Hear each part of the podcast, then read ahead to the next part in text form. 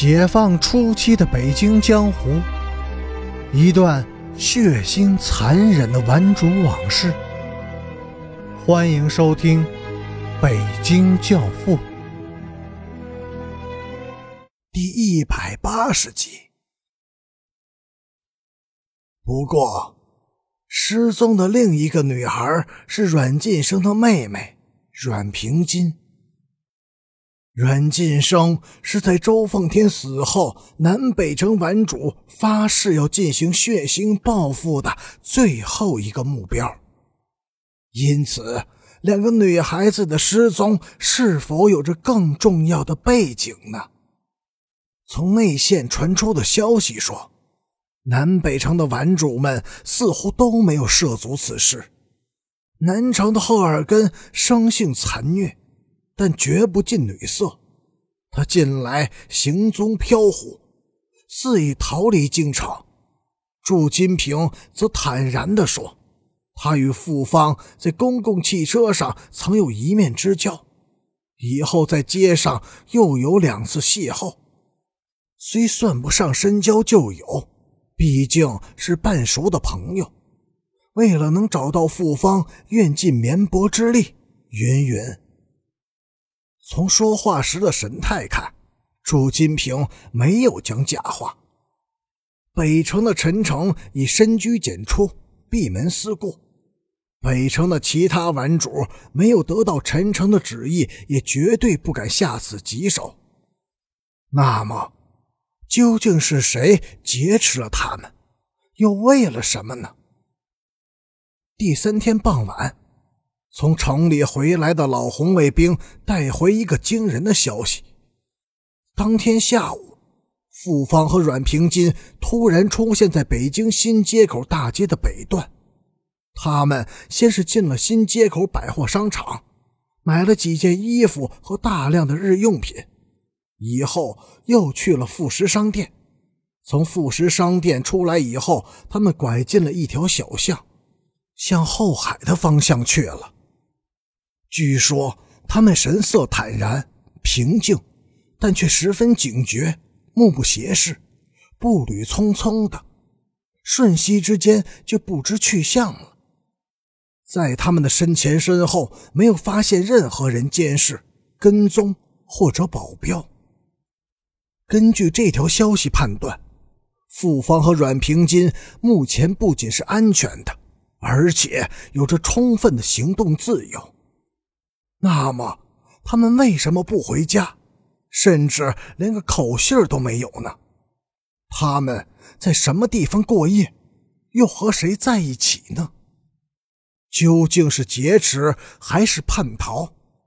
谜一般的玄奥，令人不可思议。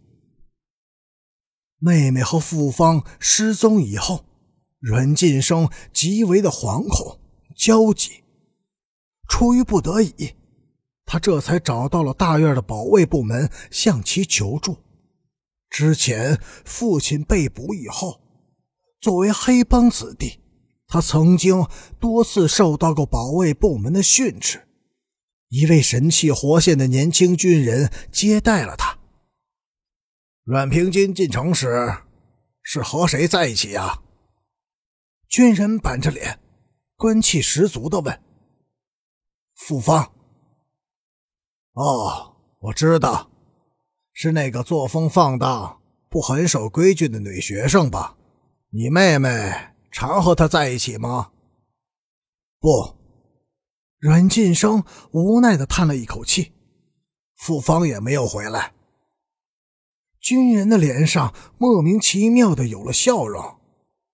我问你，你妹妹今年多大了？十九，怪不得，别到处找了，再过几天他自己就会回来的。为什么？在你们城里把这说成失踪，到了我们乡下，这就是私奔，懂不懂？人之常情，猫发春的时候你还关不住呢，别说是十九岁的大姑娘了。听到此话。阮晋生的脸色灰白，嘴唇青紫，两只眼睛被怒火烧得通红。他拼命地抑制自己，没有一拳砸在那张年轻而又世故的脸上。请问首长，您的姓名？干什么？我要记住你。我父亲总会有平反昭雪、官复原职的那一天，到那时，我会找你算账，让你一生都蒙羞受辱。这一点，请你记住。哼，阮晋生，也请你记住，这个天下不是哪个大官的，是党和人民的。但是无论如何，军人的那一番话还是使阮晋生冷静了下来。他似乎一下参透了这个奇诡事件的玄机。事件是突然的、偶然的，但是在以后却发展成为一种共谋行动。在另外一个人的威胁或诱骗下，傅芳和阮平金半推半就的、兴高采烈的。自愿就范了，他们自己劫持了自己。可是动机呢？傅芳和阮平金都有充分的理由弃他而去，或是为了卑鄙无耻的铁链，或是为了不负责任的自由。女人，她的本性就是卑污。她只有在违反借条、犯下了不贞罪行时，方才感到快乐。阮晋生愤愤地想。而男人呢？他们将被女人拖入血斗。